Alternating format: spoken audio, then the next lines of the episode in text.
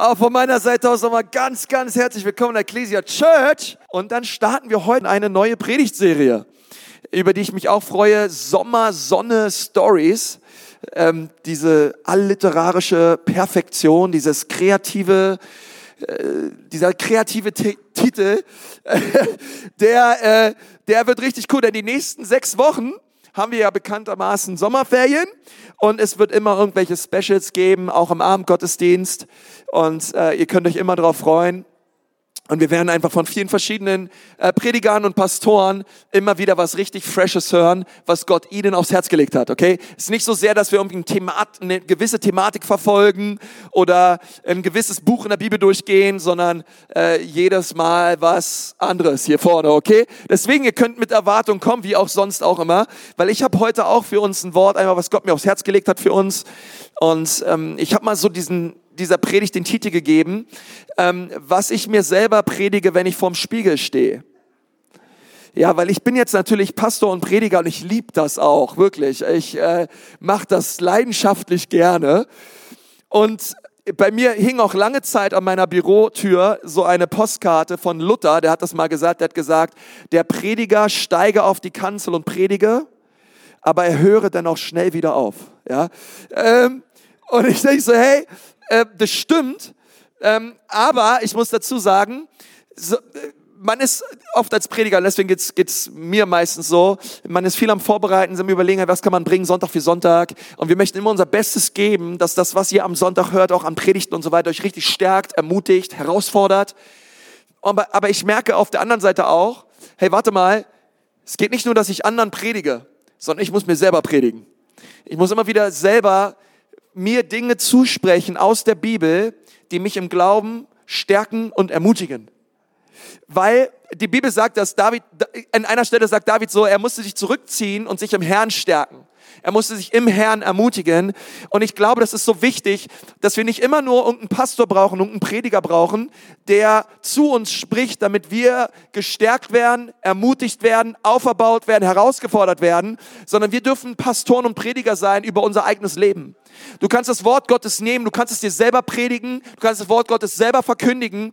Und wenn du down bist und die Umstände deines Lebens schwer ist, dann kannst du die Bibel aufschlagen und du kannst sie dir selber predigen. Okay, deswegen jetzt, du bist ordiniert, du bist gesalbt, leg einfach los.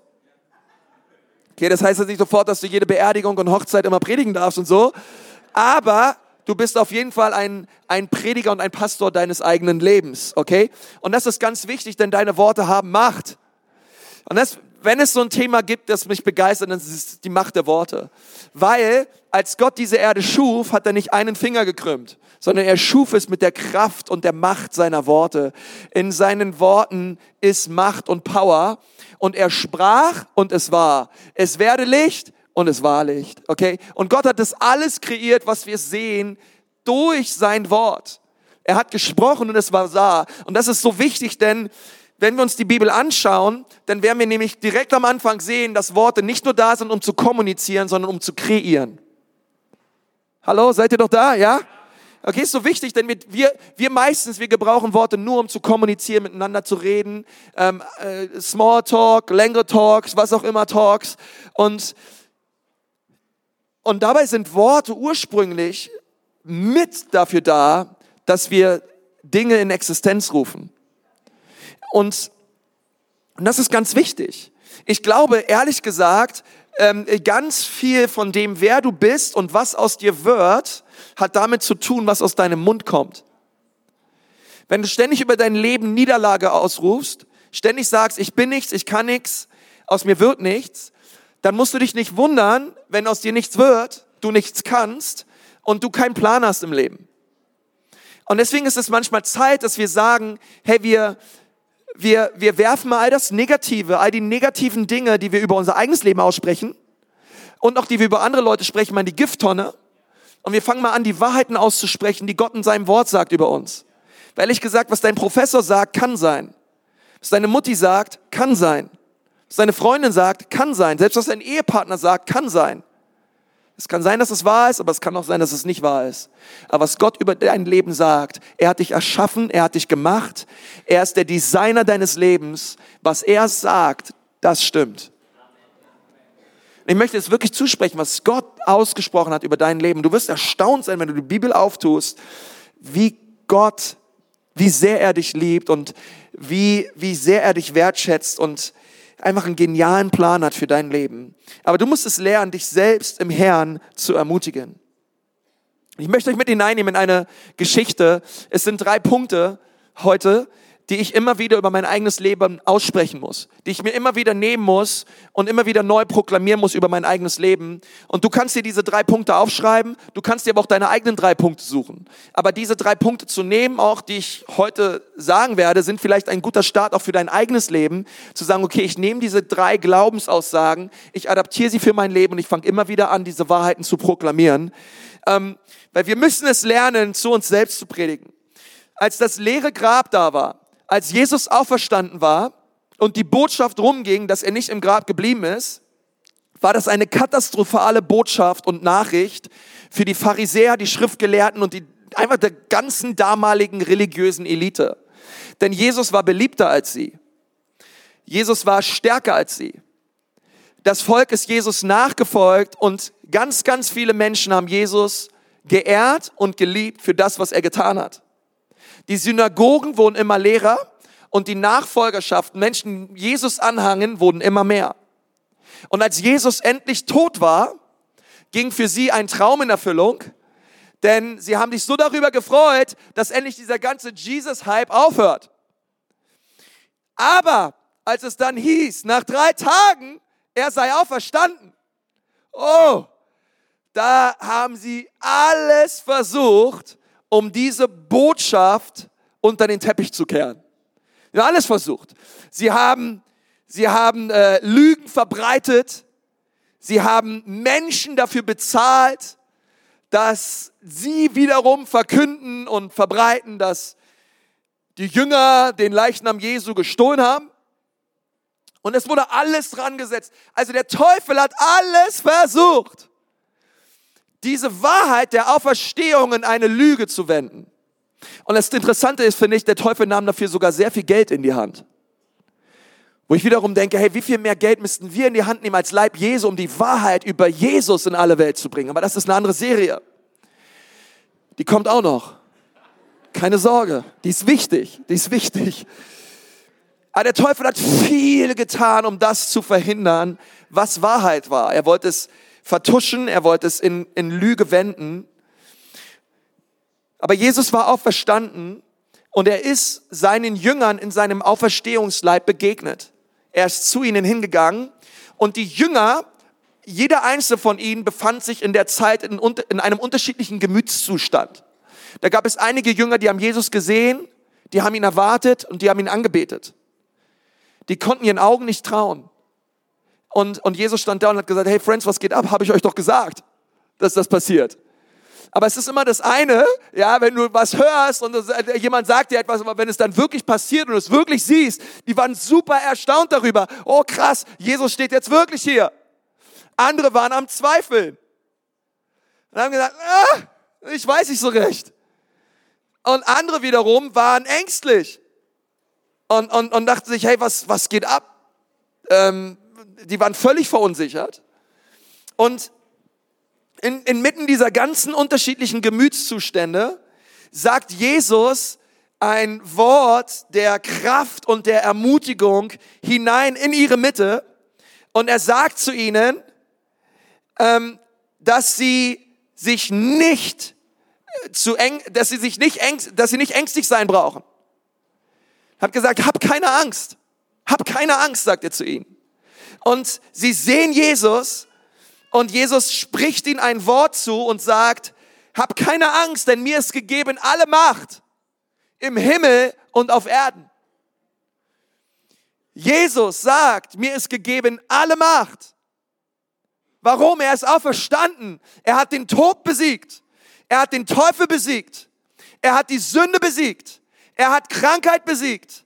Alles das, was verloren gegangen ist im Garten Eden, hat Jesus zurückgewonnen.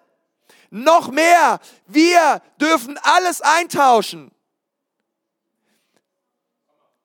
Und wenn Jesus alle Macht hat, dann hat irgendwer keine Macht mehr. Ist ja schon mal aufgefallen, oder? Da ist irgendwas passiert. Da ist durch die Auferstehung, da ist so ein gewaltiger Schiff passiert. Irgendwer hatte vorher Macht und jetzt hat er keine Macht mehr, denn jetzt hat Jesus alle Macht. Alle Macht. Und das finde ich so cool bei Jesus, denn wir wissen, wie das Spiel ausgeht. Wir wissen, wie das Spiel ausgeht. Er wird siegen, er wird triumphieren, jedes Knie wird sich vor ihm beugen, im Himmel und auf Erden und werden bekennen, dass er Herr ist. Wie gut, dass wir es jetzt schon tun können, oder? Und, und dann sagt er etwas zu seinen Jüngern, was Jesus in seinem Leben eigentlich gar nicht getan hat. Denn er sagt zu ihnen, geht hin in alle Welt, predigt das Evangelium, tauft Menschen, im Namen des Vaters, des Sohnes und des Heiligen Geistes. Das ist sehr interessant, denn Jesus hielt sich meistens in Kapernaum auf und in den umgegenden, umliegenden ähm, Dörfern am See Genezareth. Das meiste, was er mal gefahren ist, es sind 180 Kilo, äh, nicht gefahren, gelaufen ist, äh, auf dem Donkey gefahren, ähm, war, war mal so Jerusalem, okay, das war schon richtig weit runter in den Süden. Aber sonst war Jesus war nicht in aller Welt. Jesus hatte keinen internationalen Reisedienst, sondern Jesus war eigentlich in diesen dreieinhalb Jahren Dienst in einem sehr kleinen Radius unterwegs. Aber da war er powervoll unterwegs, absolut krass unterwegs. Die Menschen stürzten sich auf Jesus. Die Menschen haben versucht, nur den Saum seines Gewandes zu berühren, damit sie geheilt wurden. Und Jesus hat seinen Dienst getan. Und dann sagt er zu seinen Jüngern etwas Erstaunliches. Er sagt zu ihnen, hey, wisst ihr was? Ähm, klar, mein Dienst war geografisch gesehen nicht sehr ausgeweitet, aber das wird sich bei euch jetzt ändern. Denn ich möchte, dass ihr in alle Welt geht. Ich möchte, dass ihr in alle Nationen geht. In den benachbarten Nationen. Angefangen in Jerusalem, Judäa, Samaria bis an die Enden der Welt. Ich möchte, dass ihr rausgeht und dass ihr diese Botschaft des Evangeliums predigt. Und, und die Jünger haben das gehört und sie dachten sich, hey krass, weil Jesus hat dann, keine Ahnung, der hat die umarmt, hat die gesegnet, dann kam eine Wolke an und dann ging es erstmal im Fahrstuhl nach oben. dann war der weg. Also wäre ich ein Jünger gewesen, hätte gesagt, ey krass, das ganze Evangelium-Ding jetzt hier, ne? Also die, der, der Erfolg der, der, der ganzen Ministry von Jesus, das, das, das Jesus-Unternehmen, das steht und fällt jetzt mit uns, oder was? Er guckt, gucken sich um, ja, also elf, ja, der zwölfte hat sich ja mittlerweile umgebracht. Ähm, und elf schauen sich so gegenseitig an und sagen, ist das jetzt sein Ernst oder was? Wir sollen jetzt hier richtig die Welt bewegen mit diesem Evangelium. Das ist doch jetzt nicht sein Ernst. Und wisst ihr, was cool ist? Nicht, dass Jesus Berliner war. Das ist was. Äh, ähm, wisst ihr, was cool ist? Jesus hat nicht nur gesagt, ey, ich gebe euch einen Auftrag. Punkt. Und tschüss. Schaut mal, wie er es umsetzt. Ja, bin ich schon gespannt, von oben mal zu gucken, was ihr da so auf die Beine stellt. Sondern er gibt ihnen einen Auftrag und er sagt etwas ganz Wichtiges dazu. Denn siehe, ich bin mit euch alle Tage eures Lebens. Also Jesus gibt ihnen einen Auftrag, aber gleichzeitig eine unglaubliche Verheißung. Ich bin bei euch. Ich lasse euch nicht zurück. Ich bin mit euch. Was Konsti Kruse sich immer wieder sagen muss, in Situationen, wo ich überfordert bin, wo ich ängstlich bin, wo ich nicht weiter weiß, ich muss in den Spiegel schauen und sagen, Konsti, Brust raus, Kopf hoch, Jesus ist mit dir. Und ich glaube, das ist ein Wort für einige von euch. Weil ihr habt gerade, ihr fühlt euch wie die Jünger, ja wie jetzt? Was, soll, was sollen wir tun? Ich, ich, ich denke genauso, 2000 Jahre später, hier sind viele Leute, einige glauben, einige beten an, andere sind voller Zweifel, andere sind voller Angst. Aber es gilt für uns alle zu sagen, hey, warte mal, Jesus, wow, die Umstände sind schwierig, aber du bist mit mir. Ich weiß nicht, wie es laufen wird, aber du bist mit mir. Ich habe nicht die Finanzen, aber du bist mit mir. Ich weiß nicht, was nächstes Jahr passiert, aber du bist mit mir. Ich habe Angst vor meinem Chef und vor diesem Gespräch nächste Woche, aber Jesus, danke, du bist mit mir. Und es soll euch eine Riesenermutigung sein. Wir müssen uns immer wieder vor Augen halten, dass Jesus mit uns ist. Hey, wie viel kühner sind wir unterwegs, wenn ein, wenn ein, wenn der Manu Zanziger neben mir steht, zwei Meter groß, zwei Meter breit, hier in Nürnberg, ey, da laufe ich voller Bewusstsein durchs Leben. Da kann ich jeden anmachen. Ja, mir wird nichts passieren, mich macht keiner an. Wenn, dann machen sie mich an, aber Manu ist neben mir. Versteht ihr? Es gibt, es gibt so Leute, verstehst du, da darfst du dir alles erlauben. Wenn du die kennst, die richtigen Leute kennst, okay? Hey, lass mich dir sagen, du kennst Jesus, den König der Könige, den Herrn der Herren. Er ist mit dir. Er ist mit dir.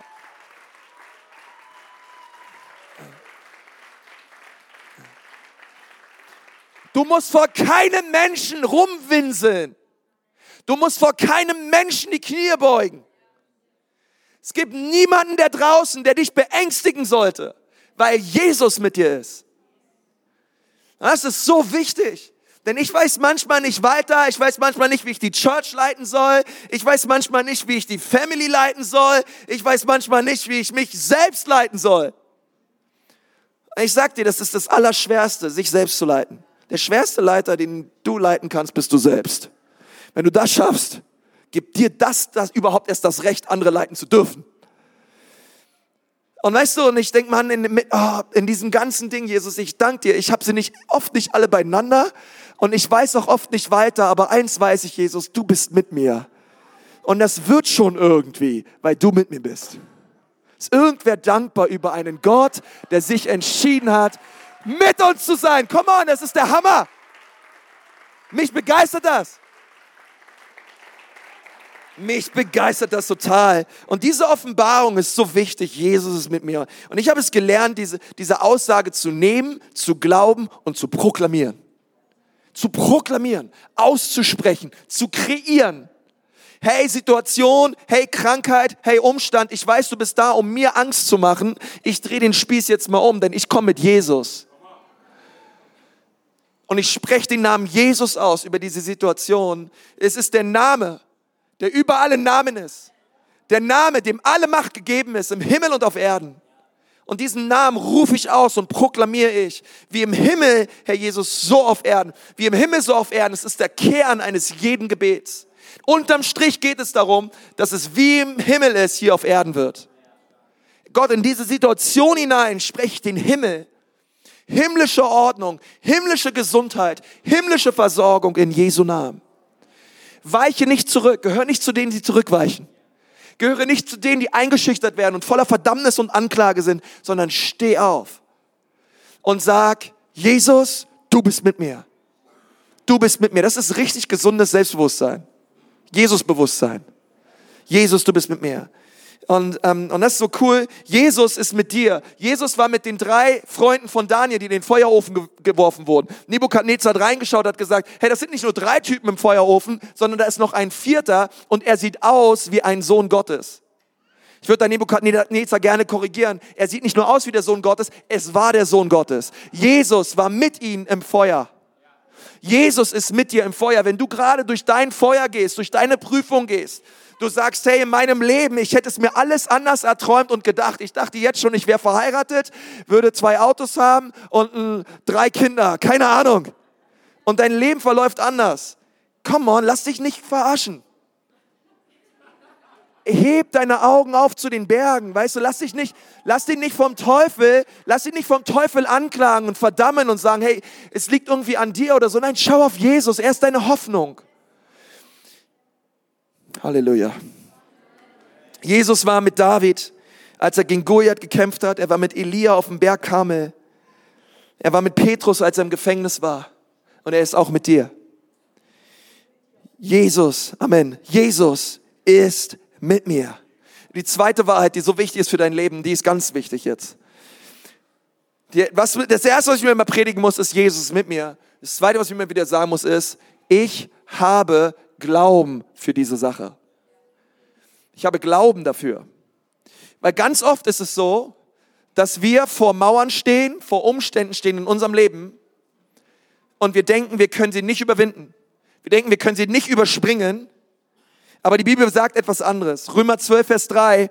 Denn ich sage, Kraft der Gnade, die mir gegeben ist. Von wem gegeben? Von Jesus. Jedem unter euch, dass er nicht höher von sich denke, als sich zu denken gebührt. Oh, das ist eine Predigt, ja. Da, alleine da können wir lange drüber reden. Sondern, dass er auf Bescheidenheit, Bescheidenheit bedacht. Da sag mal Bescheidenheit. Bescheidenheit. Super. Einige von euch sind zu bescheiden, um Bescheidenheit zu sagen. Wie Gott jedem Einzelnen das Maß des Glaubens zugeteilt hat. Das bedeutet, wenn du hier sitzt und du glaubst an Jesus, hat Jesus dir ein Maß des Glaubens zugeteilt. Das sagt die Bibel. Jesus hat dir Glauben geschenkt. Glaubst du, dass du Glauben hast? Als die Jünger auf dem Boot waren und die Wellen wurden immer höher und das Boot war so richtig am Shaken, da dachten die Jünger, sie werden untergehen und es ist alles vorbei. Jesus war unten am Pennen und er, er, er wird wach und er geht nach oben und er schaut seine Jünger an und er fragt sie eine ganz wichtige Frage und die Frage lautet, wo ist euer Glaube? Das Coole ist bei Jesus, Jesus immer, Jesus ist der liebevollste Mensch der ganzen Welt. Selbst bei solchen Aussagen, da ist immer Liebe drin. Verstehst du? Alles, was du sagst, ist entweder immer getrieben aus Liebe oder aus Angst. Alles, was Jesus gesagt hat, war immer getrieben aus Liebe. Liebe und, und weißt du, das ist nämlich so cool, weil hätte ich das gesagt, oder wäre ich da hoch, keine Ahnung, hätte ich gesagt, mal Jungs, was ist denn bei euch schiefgelaufen in der Erziehung? äh, ihr seid doch hier mit Jesus unterwegs, ey. Macht doch mal was. Proklamiert irgendwas, macht irgendwas, aber habt doch keine Angst. Jesus ist doch da unten. Wir werden schon nicht untergehen. Er hat einen Auftrag. Das ist der Sohn Gottes. Weißt du, aber in der Situation wahrscheinlich wäre ich genauso wie Petrus. Er hätte auch Angst. Und das Coole ist, dass Jesus nicht hochkommt und sagt, ey Leute, ihr seid irgendwie hier oben, ähm, sag mal, äh, sag mal, ihr habt alle keinen Glauben, geht mal weg jetzt hier, mal zur Seite, ich zeige euch jetzt mal, wie das hier geht. So wäre ich drauf. Aber Jesus sagt, wo ist euer Glaube? Und was er meint ist, euer Glaube ist da. Ich frage mich nur, wo er ist. es ist, der Glaube ist da. Die Frage ist nur, in den Stürmen unseres Lebens aktivieren wir ihn auch. Oder aktivieren wir Sorge? Aktivieren wir Angst? Aktivieren wir Zweifel? Glaube ist da. Nur wo ist er? Glaub, an, glaub nicht an deinen Glauben, glaub an Jesus. Er ist da. Er ist da. Ich habe Glauben dafür. Für jede Sache in meinem Leben Dinge kommen. Verstehst du? Und Leute sagen, na, keine Ahnung, es liegt an deinem Glauben. Nein, nein, nein. Jesus hat mir ein Maß des Glaubens gegeben. Er wird mich nicht über mein Vermögen hinaus versuchen. Das bedeutet, jeder Umstand, alles, was mir entgegenkommt, Gott hat bereits versorgt, mir den Glauben geschenkt, diese Sache auch zu überwinden. Und es ist egal, was es ist in deinem Leben. Du kannst und du wirst überwinden im Namen Jesu. Gott hat dir Glauben geschenkt. Sage nicht, ich habe keinen Glauben dafür. Du hast Glauben. Du hast Glauben. Gott hat dir ein Maß des Glaubens zugeteilt. Und deswegen ist es so wichtig, ähm, diesen zu aktivieren. Jesus sagt an einer Stelle, hättet ihr nur Glauben wie ein Senfkorn. Und dieses Senfkorn, es ist nun wirklich ein ganz, ganz, ganz, ganz, ganz, ganz, ganz, ganz kleines Körnchen. Und ich denke mir mal, aber das werde ich doch noch hinkriegen. Senfkorn-Glaube. Und warum Jesus das sagt, ist, weil er sagt, ja stimmt, das kriegst du hin. Das kriegst du sogar hin im Zweifel. Selbst in deinem Zweifeln ist noch ein Senfkornglaube vorhanden. Es ist da. Der Glaube ist da, weil Gott es gesagt hat. Er hat dir ein Maß des Glaubens geschenkt und, ähm, und wir dürfen den aktivieren.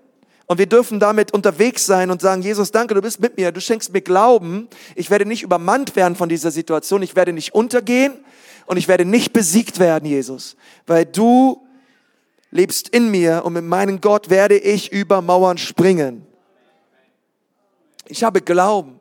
Okay, wenn Gott dir Träume ins Herz gelegt hat, Gott dich berufen hat, prophetische Worte über dein Leben ergangen sind, hey, nimm diese Dinge, halte fest im Glauben an diese Träume und an diese Berufung und sag, Jesus, ich lass nicht los, es sei denn, es geschieht.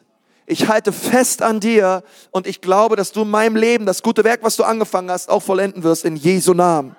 Als David, als David Goliath gesehen hat da kam er von außen ins Lager hinein, denn er sollte eigentlich nur seinen Brüdern was zu essen bringen. Ja, also viermal Döner-Teller für alle, hat der Vater gesagt. Er, er, er geht hin zum Herrlager der Israeliten und dann hört er, dann hört er, wie Goliath das ganze Herrlager der Israeliten verhöhnt und, und sagt, hey, ich werde euch vernichten, ich werde euch fertig machen, ich werde euren Leichen den Vögeln zum Fraß vorwerfen und euer Gott, ne, das ist kein Gott, das ist eine Lachnummer. Wo ist euer Gott? Wer kann mich besiegen? Und, und versteht ihr, das sind Worte. Worte. Jemand hat mal gesagt, Worte sind Wellen, auf denen, auf denen der Teufel surft. Und die ganze Herlage war eingeschüchtert und ängstlich. Durch Worte.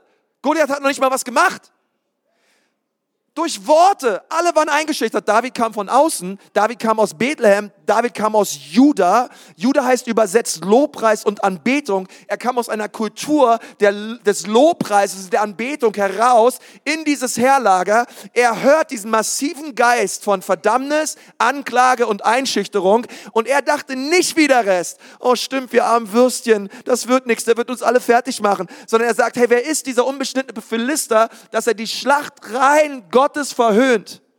Diesem Typ werde ich den Kopf abschlagen. Und jetzt, wenn du den, den Bizeps von David mit dem Bizeps von Goliath vergleichst, da ist die Sache ganz klar, der kleine Hirtenjunge hat gar keine Chance. Aber Jesus war mit ihm. Wenn Jesus mit dir ist, wo sind deine Gegner? Und David sagt, ich mach den fertig. Und Saul hatte die besten Ideen, wollte ihn irgendwie seine Rüstung anlegen, hat gesagt, nee, das passt alles nicht hier. Ich brauche Größe S und du hast Größe XX, Super L, das passt hier alles nicht. Hat gesagt, komm, den ganzen Ramsch, den lassen wir mal hier liegen. Ich brauche einfach nur meine Schleuder. Und dann ist er losgegangen und hat sich fünf Steine rausgenommen. Man könnte jetzt sagen, klar, fünf ist die Zahl der Gnade. Aber ich glaube, er hat, oder generell, ich habe ich hab, hab mich gesagt, warum fünf Steine? Warum fünf Steine? Es gibt da verschiedene Auslegungen drüber. Ein Kommentator hat mal gesagt, David nahm fünf Steine, weil der Goliath hatte noch vier Brüder und er wollte einfach die ganzen Brüder alle fertig machen, die ganze Rotte auslöschen. Ein anderer Kommentator hat gesagt, das fand ich auch ganz lustig, die fünf Steine stehen für fünf Buchstaben, J-E-S-U-S, ja, fand ich auch nett. Ist wahrscheinlich etwas sehr interpretiert. Ähm, weil in anderen Sprachen Ne, da heißt es ja nur Jésus, ja, oder keine Ahnung, sind ja nur vier Buchstaben. Aber, ähm, ähm, aber meine Lieblings, meine Lieblingsauslegung, warum David fünf Steine nahm, um gegen Goya zu kämpfen, möchte ich dir gerne sagen. Ich glaube, er nahm fünf Steine, weil er sich dachte, was ist eigentlich, wenn der Erste nicht trifft? was ist eigentlich, wenn der Erste aber voll daneben fliegt? Ja gut, da habe ich noch einen zweiten. Halleluja. Sollen wir dankbar für einen zweiten Stein. Wenn der zweite nicht trifft, dann habe ich wenigstens noch einen dritten und einen vierten. Aber irgendeiner von diesen fünf Steinen wird schon treffen. Und preist den Herrn, der erste hat ihn gleich getroffen. Aber weißt ich finde es so cool, weil so ist Gott. Gott ist so gut zu uns, dass er sagt, ich gebe dir nicht nur genug, um den Riesen umzuhauen, sondern ich gebe dir noch mehr. Der erste Stein traf, sofort. Aber du hast noch vier in der Tasche. Weil David, es werden noch mehr Gegner kommen. Du wirst der mächtigste König sein, den Israel jemals hatte. Du wirst nicht nur diesen Riesen bezwingen, sondern du wirst Königreiche bezwingen. Und du wirst ein Mann sein nach meinem Herzen. Du wirst mich um meinen Willen bitten. Und ich werde mit dir sein. Und Gott hat zu ihm gesagt, David, bis in alle Ewigkeit wird der Löwe aus dem Stamme Juda auf dem Thron Davids sitzen. Kannst du dir das vorstellen, dass Jesus in aller Ewigkeit auf dem Thron Davids sitzt? Weil er ein Mann war nach dem Herzen Gottes, der gesagt hat, Jesus, in deinem Namen ist mir alles möglich. Ich werde mich nicht einschüchtern lassen. Ich werde es nicht zulassen, dass dieser Geist von Angst, Angst ist ein Geist. Die Bibel sagt, Gott hat uns keinen Geist von Angst gegeben, sondern der Liebe, der Kraft und der Besonnenheit. Ich lasse mich von diesem Geist der Angst nicht einschüchtern, sondern ich, und das war das Coole bei David, er rannte Goliath entgegen. Ich habe Glauben dafür. Renne los auf die Sorgen deines Lebens und sage, Sorge, du wirst weichen in Jesu Namen. Diese Sache, Jesus wird sie knacken, denn Jesus knackt die härtesten Nüsse. Halleluja. Okay? Also Jesus ist mit dir. Du hast Glauben dafür. Sag mal alle, Jesus ist mit mir. Sag mal, ich habe Glauben dafür. Halleluja. Und die dritte Sache, und damit möchte ich abschließen, die ich mir immer wieder sagen muss, das ist so wichtig, ähm, Jesus liebt mich. Den Punkt möchte ich gerne aufhören, das ist der wichtigste Punkt. Ähm, Jesus war, Jesus war im Jordan und hat sich von seinem Cousin Johannes dem Täufer taufen lassen. Johannes hat gesagt, hey, ich bin es nicht würdig, dich zu taufen. Ähm, ich bin noch nicht mal würdig, dir die Riemen deiner Schuhe zuzumachen. Aber Jesus sagt, nein, nein, komm, tauf mich. Weil er wusste, 2000 Jahre später wird es irgendwelche Gläubige geben, die sagen, na, wozu brauchen wir eigentlich eine Taufe? Und Jesus sagt, hey, wisst ihr was? Come on, ich hätte keine Taufe gebraucht. Ich war der Sohn Gottes. Ich habe es trotzdem gemacht. Lass du dich einfach auch taufen, okay? Aber das ist wieder eine andere Predigt. Jesus ließ sich taufen, der Himmel ging auf und der Vater sprach, du bist mein geliebter Sohn, an dir habe ich all mein Wohlgefallen. Und der Herr Jesus tut heute auch noch den Himmel auf und er spricht es in dein Leben hinein. Und er sagte, du bist mein geliebter Sohn, du bist meine geliebte Tochter. Ich habe Wohlgefallen an dir. Und ich weiß nicht, was du bis jetzt gehört hast in deinem Leben. Vielleicht haben dir deine Eltern gesagt, dass du nicht geliebt bist. Vielleicht haben dir deine Eltern gesagt, dass du dumm bist und dass aus dir nichts wird. Oder du bist für nichts zu gebrauchen. Es gibt so viele Worte, die Macht haben, aber die so im Kern so verlogen sind, weil sie nicht die Wahrheit sind. Es ist nicht das, was Gott über dich sagt. Und deswegen möchte ich dir das zusprechen vom Wort Gottes. Du bist geliebt. Jesus liebt dich. Und Gott hat Wohlgefallen an dir. Und das hat, das hat der Vater zu Jesus gesagt, hat Jesus noch keinen Toten auferweckt, hat noch keinen Kranken geheilt, gar nichts. Sein Dienst ging noch gar nicht los, aber der Vater im Himmel wusste, Jesus muss das hören. Ähm, und Jesus hat's gehört und sein Dienst ging los und der Heilige Geist führte ihn in die Wüste. Und da kam der Teufel und er hat dreimal in Frage gestellt, was der Vater gesagt hat. Wenn du wirklich Gottes Sohn bist, dann. Aber es ist interessant, weil das hat der Vater gar nicht gesagt. Er hat nicht gesagt, du bist mein Sohn, an dir habe ich all mein Wohlgefallen. Er hat gesagt, du bist mein geliebter Sohn. Aber der Teufel nimmt immer das geliebt raus. Du bist nicht nur ein Sohn, du bist nicht nur eine Tochter, du bist geliebt. Du bist geliebt. Ich muss mir sagen, ich, Jesus liebt mich. Und da mag es Menschen geben, die dich nicht lieben, die dich nicht mögen. Verfolgung ist uns verheißen. Und wenn es schwierig wird im Leben und du dir denkst, hey, sieht mich wer? Ich habe auch das Gefühl, Leute sind hier, ihr kämpft mit Einsamkeit. Ich möchte sagen, Jesus ist da. Er liebt dich. Du bist nicht allein. Jesus ist da. Empfange seine Liebe für dein Leben. Empfange seine Bestimmung. Und du wirst sehen, wie dein, wie dein Blick sich wieder hebt, weil Gott da ist und er dich stärkt. Und Jesus hat das gehört und sein Dienst ging los. Du, es ist so wichtig. Ähm, manch, manchmal sind wir Prediger so gut darin, Leuten zu sagen, hey, du musst Jesus mehr lieben. Du musst Jesus mehr lieben. Und zwar vom ganzen Herzen, mit deiner ganzen Kraft, mit deiner ganzen Seele und allem, was in dir ist. Und ich weiß noch nicht mal Unterschiede zwischen diesen Dingen. Wo fängt das eine an und hört das andere auf? Ähm, okay, einfach, einfach Jesus lieben. Ähm, und dann merke ich, ich kann Jesus nur lieben, wenn ich weiß, dass ich geliebt bin. Ich kann ihn nur zurücklieben mit der Liebe, die er mir schenkt. Jesus hat dich zuerst geliebt. Und dann merkst du, umso mehr du seine Liebe empfängst, umso mehr du seine Gegenwart genießt, umso mehr liebst du ihn auch zurück. Weil seine Liebe am Kreuz, dass Jesus Christus am Kreuz für dich gestorben ist, dass er deine Schuld, deine Krankheit, alles auf sich nahm, damit du frei sein darfst. Und du siehst das Kreuz und denkst dir, wow, ich bin so geliebt, dass ein Mensch, dass ein Gott für mich starb. Wow.